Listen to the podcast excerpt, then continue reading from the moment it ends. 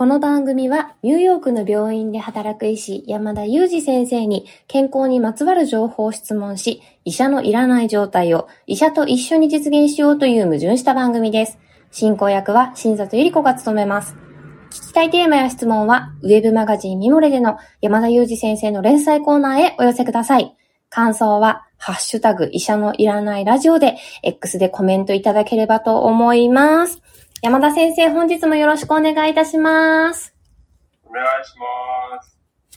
そして、そして山田先生、本日はですね、ゲストの先生にお越しいただいてるんですよ。そうですね。またしてもゲストをお呼びしてしまいました。お呼びしてしまったんですよ。今日はリハビリ会の厚弘先生にお越しいただきました。先生よろしくお願いいたします。はい、えー、リハビリ会厚弘と申します。どうぞよろしくお願いいたします。よろしくお願いいたします。あの、先生ね、X もやられていて、あの、プロフィールにひらがなで厚弘って書いてあるから、厚弘先生でよろしいですか？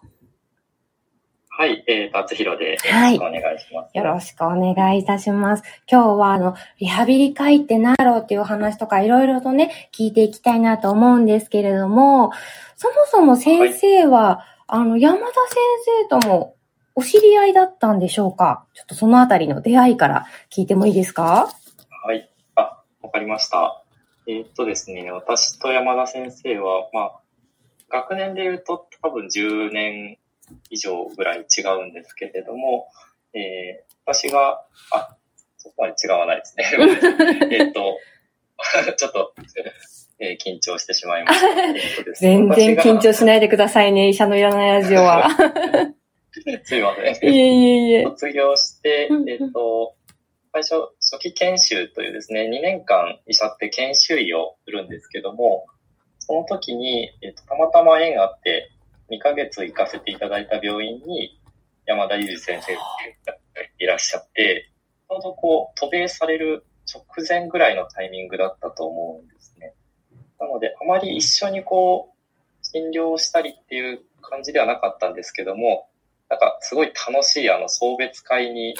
参加させていただいて、はい、はい。かなりあの、はっちゃけた山田裕二先生を見たっていうのが、割と最初の記憶ですね。でその後、ね、あの私がその病院に、えっと、研修医を卒業した後、就職したんですけども、まあ、山田先生、時々こう、アメリカから帰国された時に、僕らのこう、診療をなんか、してくださったりとか、一緒に患者さんの病室に行って見に、見てくださったり、あとレクチャーをしてくださったりとか、そんな感じの、えっ、ー、と、関係でした。私にとってはもう本当に、私の上級医の先生たちが、まあ、雲の上レベルだったんですけど、山田裕二先生っていうともうその先生たちがめちゃめちゃ尊敬してたので、うなんか大気危険ぐらいの存在なんですけど。それはもう緊張しちゃいますよね。そうですね。ちょっと緊張してますね。いやー、山田先生、私反省しなきゃいけないですね。そういった関係性を全然加味せずに、厚弘先生にいろいろ聞いちゃったということで、ちょっとまとめさせていただくと、あの、日本に山田先生がいらっしゃるときに、働かれていた病院に、厚弘先生がこう2ヶ月だけ研修医としてあの、いろいろなお勉強されていて、で、まあ、送別会面白かったということで、ここは後で聞きたいんですけれども、その後もアメリカに行った後にちょっと指導をするために病院には来てくれていたという感じなんですね。そうですね。なるほど。はい、山田先生、雲の上から降りてきてください。ちょっとあの、雲の上で今寝てた 降りてきてください。ないとほら、緊張しちゃうから、先生が。で、ちょっとその、うん、楽しい送別会の話も山田先生から聞きたいですよね。ああ、そうですね。もう忘れてましたけど、ね、衝撃を受けました。そうですよね。なんかあの時はですね、もうあの、私自身こう、病院のこう職種の壁を取り払いたいみたいな思いが結構強くてですね、当初、その病院に就職した時からですね、こう、医師とか看護師とか薬剤師とかそういうこう、特殊の壁垣根なく、そのみんなで協力して仕事したいなって思いがあってですね、本当に当時は1ヶ月とか2ヶ月に1回ぐらい、あの、飲み会を企画してですね、そのあんまりこう、医師だけで行くとかではなくて、そこにこう、看護師さん。も薬剤師さんも栄養士さんも、ソーシャルワーカーさんもみんな来てもらって、こうみんなで仲良くなって、病院でもこう、あの、垣根なく仕事しようっていうコンセプトで結構飲み会を主導してたんですよね。で、まあ、なので、自分がこう、ある意味なんかこう、飲み会の幹事みたいな、そういう、あの、役割になっていたんですけど、まあ、そんな自分がこう、その病を離れることになったので、まあ、それは盛大にっていうことで、なんか、こう、あの、居酒屋さんで阿波踊りができる、できるというか、実際に阿波踊りのダンサーさんがいて、阿波踊りを見せてくれるっていうお店だったんですけど、もう私たち合計で100人ぐらいで行ったんですよね。えー、ではなかったんですけど、あの、居酒屋さんに多分100人ぐらいで行って、みんなで、あの、飲んで盛り上がって、で、阿波踊りのダンサーさんが出てきた時、私たちも一緒になって踊っていたら、他のお客さんたち結構こう外国の観光客の方とかもいらっしゃったんですけど、彼らもノリが良くてみんな参加して、こう居酒屋のお客さん全員で一体となって阿波踊り踊るみたいな会になって、最後みんな盛り上がったんで全員で集合写真撮るみたいな、そういう思い出があってですね、あの、翌日見たら自分の送別会だったんですけども、全然知らない人がいっぱい入った写真がこう、あの、撮られていたっていう、まあ、そんな思い出がありますね。なるほど。めちゃくちゃ楽しそうですね。で、その場に厚弘先生もいらっしゃったっていうことなんですね、先生、厚弘先生。そうですね。うん、私自身はですね、あの、うん、その当時は研修医2年目、卒業して2年目の時で、うん、あの普段は地方の病院で、えっと、研修をしていたんですけども、たまたま縁があって、その東京の方の病院に行かせていただいたっていうタイミングだったんです。なので、個人的には人生で初めて東京に出てきて、で、その阿波踊り専門店みたいな 居酒屋の 中でこう熱狂している山田裕二先生を見て、すごい衝撃を受けました。でも、めちゃくちゃ楽しくて、なんかもうここに就職しようかなっていうなんか流れに、結局その後本当に就職するんですけども、なりました。なるほど。まあでもその先生の山田先生の職種の壁をまあ取り払いたいっていう思いも、志も素晴らしいなと思いましたし、その楽しい雰囲気でね、あの、未来ある若者であった厚弘先生がこう就職先を決めたりとか、かなり影響力がやっぱりあるんですね、山田先生。そうだったんですよね。まあ、当時やっぱり、その、病院を盛り上げたいっていう思いも結構強くてですね、まあ、結構こう、なんですかね、ちょっとあんまり、あの、こう、いろいろ深掘りはできないですけど、当時結構その病院近辺でこう暗いニュースが多かったりしたんですよね。なのでこう病院全体を盛り上げたいみたいな思いが強くてですね。なのでこう飲み会あれだけじゃなくて、こうマスコットキャラクターを作ったり、そのマスコットキャラクターのグッズを作ってみんなに使ってもらったりだとか、結構こう楽しい要素を取り入れることで、病院のこう職員の皆さんをこう楽しませたいなみたいな思いが結構あってですね。まあいろいろやったなっていう思い出はありますよね。いや、素晴らしいですよね。そういう方一人いらっしゃるだけでやっぱり空気って変わるんだなって伺ってて思いました。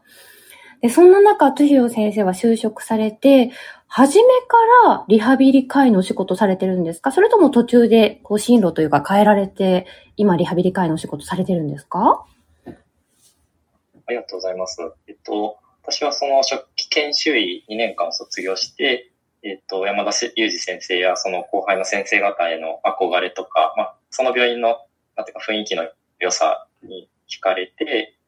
えっ、と、その病院の最初はですね、山田先生と同じ総合診療科というところに、えー、所属しました。うんうん、そこでまた後期研修といって、まあ、専門的な研修を始めたんですけれども、えっと、いろんな患者さんを見ていく中で、まあ、総合診療科でこう、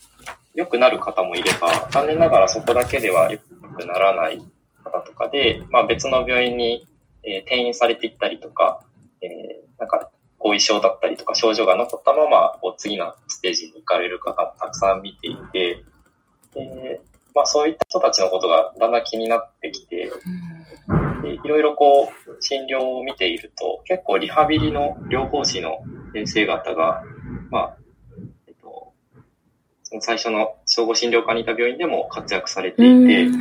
その次に行かれる病院の中には、回復期リハビリテーション病棟ってですね、まあ、リハビリ特化したような病病院に行かれる患者さんも結構いらっしゃって、だんだんリハビリに興味が出てきて、そのもの、リハビリそのものをちょっと勉強したいなっていうことで、えー、結局総合診療科には2年間在籍をして、えっと、その次の卒業5年目からですね、リハビリテーション科に入りました。なるほど、ありがとうございます。ちなみに今の厚弘先生のように、途中でこう専門を変えられることっていうのは普通なんですか？レアなんですか？そうですね。まあ、比較的私の周りには、あの、フレキシブルにこう動いてる同僚とかが多かったかなっていう印象ですね。なるほど。制度としては、こう何年目までにこう変えなきゃいけないとか、それともそう自由にいつでも変えられるみたいなのはあるんですか？あ特にそういった縛りはなくてですね、ただ、あの、新しい科に入ると、うんうん、その、本当であれば下の学年の先生たちと、卒業年数で言うと下の学年の先生たちと、まあ、同じ扱いで、また研修が始まるみたいなるほど。ありがとうございます。最初は山田先生と同じ総合診療科にいらっしゃったけれども、リハビリの方にすごく興味が移られたってことなんですね。はい、そうですね。もう先生、私、あの、本当にこう、この医者のいらないラジオを始めてから、まあ、いろんなもちろん科があるな、この、ということが分かってきて、こちらのラジオにも救急医の先生とか外科医の先生とかいろいろいらっしゃったんですけれども、リハビリ科医ってこう、私たち一般生活者からしたら、どんなお仕事してるのかな、まあ、リハビリをされてるんだろうなっていうことぐらいしかちょっとわからないので、よかったら、こう、お仕事内容について教えていただいてもいいですか？はい、ありがとうございます。えっと、まあ、病院で働くという前提で、大きく2つの、えー、タイプがあるんですけども、1つは、まあ、私が山田先生と一緒に働いてたような急性期病院ね、急な病気とか怪我とかで入院した患者さんを最初に治療する病院ですと、多くの場合は、その、許可というんですけど、内科とか外科とかの、えー、主治医の先生から、この人リハビリ必要です、お願いしますっていう、まあ、依頼ができます。それを受けて、えっと、まずリハビリ会がその患者さんを診察しに行って、まあ、どういう状態なのかとか、どういうリハビリをしたらいいかっていう、まあ、あの、プラ、プログラムを立てて、でその上で、えー、リハビリを処方っていう、まあ、薬と同じ処方という言い方をするんですけれども、で、えー、それによって、まあ、理学療法士、作業療法士、言語聴覚士という、ね、3つの、えー、療法士のどこ誰を出すかとか、どんなことをさせるかっていうのを、えー、指示を出していきます。それが、えっ、ー、と、主に急性期病院の方の役割ですね。でもう一つは、えっ、ー、と、回復期リハビリテーション病棟といって、その急性期の治療がある程度落ち着いて、えただもっとリハビリ専、え集中的にやらなきゃねっていう方が、転院をしてやるんですね。まあ、よあのよくいろんなところになんとかリハビリテーション病院ってあると思うんですけれども、まあ、大体そその名前がつくと回復期リハビリテーション病棟です。で、えっ、ー、と、こちらではですね、まあ、もちろんリハビリのあの処方とかもするんですけれども、加えて、えリハビリ会が、まあ、主治医として患者さんも全てをマネジメントしている。まあ、例えば内科的な、え、薬の処方だったりとか、まあ、ちょっとしたこう処置だ、外科的な処置だったりとか、なので、ある意味、まあ、総合診療医に近いような立場にはなりますね。なるほど。主に2パターンの働き方があるのかなと思います。ありがとうございます。すごくわかりやすかったです。そうか、どこでこう、リハビリ科医の先生が登場するのかなっていうのが、この2つの病院で、あの、違うなっていうこともわかりましたし、そうか、急性期病院というところでは、内科の先生とか外科の先生が、こう必要だよっていうふうに判断された後に、リハビリ科医の先生が出ていらして、プログラムを処方するっていうんですね。を処方してくださる先生がリハビリ科医ってことなんですね。そうですね。なるほど。今、多くの病院では、リハビリ科医が、あの、診察をした上でリハビリを処方するというのが一般的になってますね。なるほど。ちなみに先生は今どちらで働かれているんですか？あ、今はですね、うんうんえっと、私しばらくその山田先生の病院に就職した後東京にいたんですけれども、はい。今地元の岡山県の方に帰って、はい岡山でえー仕事をしております。あなるほど、なるほど。分類で言うと、このリハビリテーション病棟みたいなところにいらっしゃるんですかねそれとも、急性期病院っていうところにいらっしゃるんですかねそれともまた別のところで。あ、はいありがとうございます。はいえっとですね、私のちょっとキャリアがあの、くねくねしているんあ、ですね。リハビリテーション科自体では、え4年間研修というか修行させていただいて、えっと、ある程度のちょっとレベルまで専門医というところを取らせていただいた後で、またちょっと、えー別のこともやりたいなと思って、え1年前は緩和ケアといって、ちょっと癌の末期の方とかを見たりとか、あと、まあ、その延長で在宅医療といってですね、はい。まあ、自宅にとか施設に訪問して、そこであの診療するっていうこともやってました。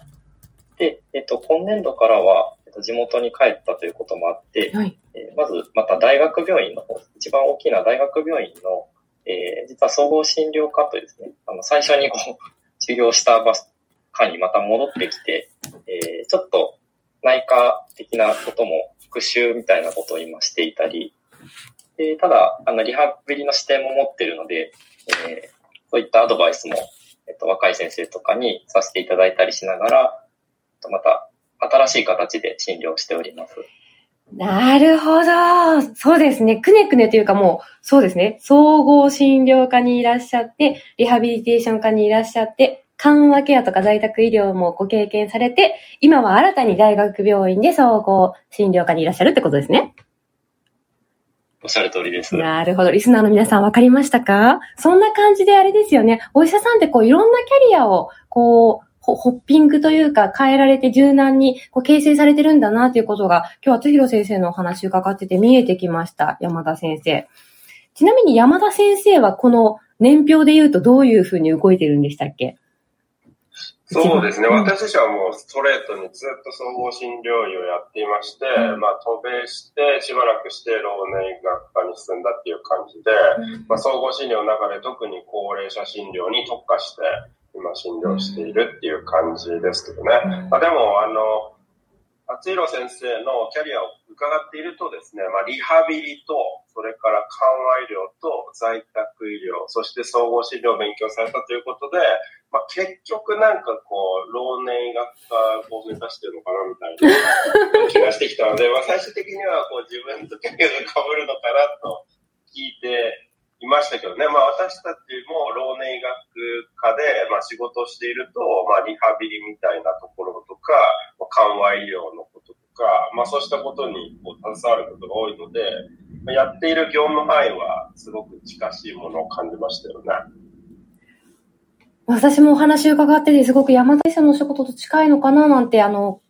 よく X を、山田先生の X をリポストされてるのを見ると、こう、に内容が被っているものがあって、あの、難聴のお話をリポストされていたりとか、厚弘先生が。いかがですか厚弘先生。やっぱり業務内容は近しいですか？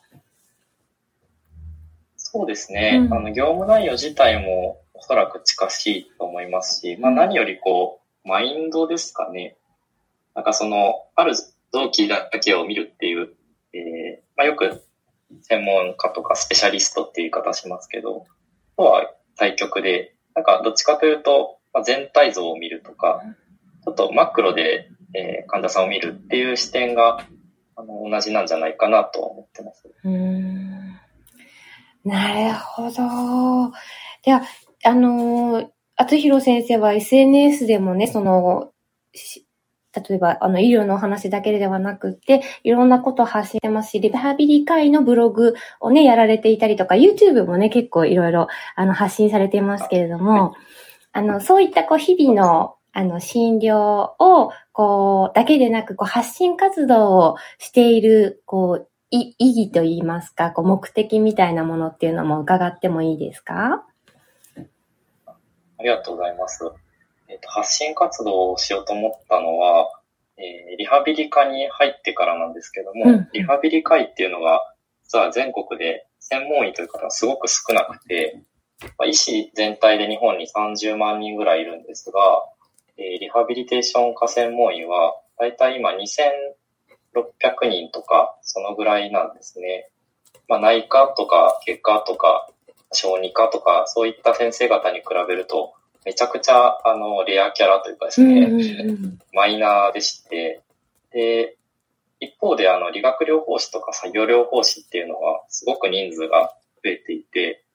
えっとリハビリといえばもう療法士っていうイメージがすごく強いし、まあ実際にあの患者さんをこう動かしたりしてるのは療法士であることが多いんですけれども、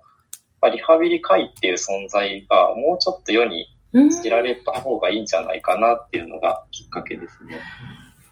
なるほど。いや、私は本当に後広先生の発信を、あの、拝見してから、やはり、リハビリ会っていう存在をこう、認識した中の一人なので、数字にしてみてもそんなに少ないんだなっていうのは今とっても驚きました。そうですね。山田先生、アメリカにはリハビリ会っていう専門職はあるんですか？ありますね。はい。PM、PMR って呼ばれてますけど、はい。リハビリ会はいますね。で、あの、日本でいうところの回復期リハビリテーション病棟みたいなのもあります。私の病院にもありますし、そこではリハビリ会が主治医として働いていますので、まあ、あの、似たような機能も持っているんじゃないかなと思いますね。はい。まあ、ちなみに人数で言うとですね、老年科専門医は1500人ぐらいしかいないので、さらに少ないということで、まあ、さらにマイノリティなんですよね。まあ、そういう意味でも私もこう情報発信をしているというか、まあ、楽しそうに仕事をしている様子をあえて見せることで、あの、若い人たちにぜひ関心を持ってもらいたいと思ってるんですけども、まあ、あれですね、お互いちょっとこう人数の少ない科同士、こう、頑張らないといけないですね。なるほど。ねはレアキャラ異同士の今日は共演ということだったんですね。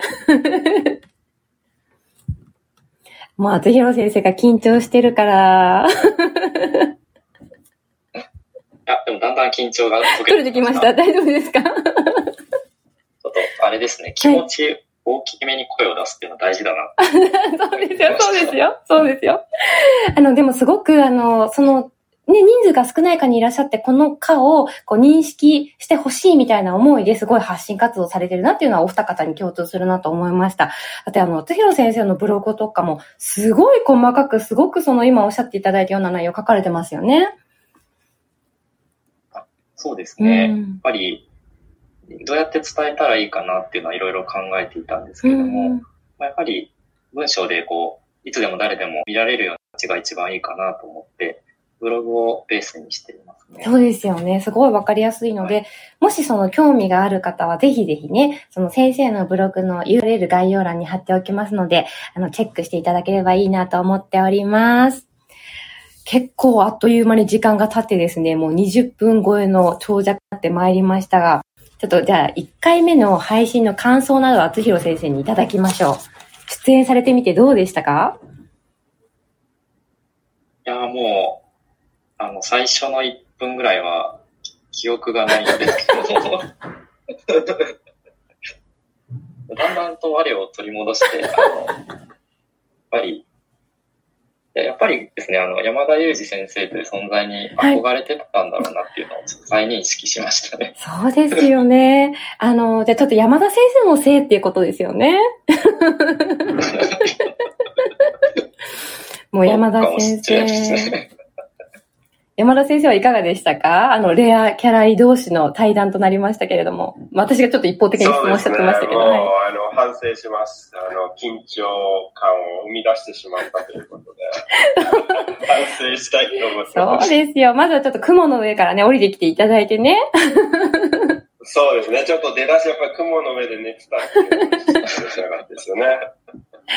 そうなんですよ。またね、実はですね、厚弘先生にはもう一回ゲストにお越しいただいて、いろんな方がね、気になる変形性関節症についてもちょっと私、あの、お話伺っていきたいなと思っておりますので、次回はじゃあ先生、あの、山田先生最初から降りてきていただいて、あの、厚弘先生に変形性関節症について、あの、どんどん質問していきたいと思っております。厚弘先生よろしいですか？わかりました。よろしくお願いします。お願いします。じゃあ山田先生、はい、お願いします。はい、ありがとうございました。今回はですね、リハビリ会厚弘先生にお越しいただいて、そもそもリハビリ会ってどんな仕事なのっていうところをお話しいただきました。Thank you so much for listening. See you next time.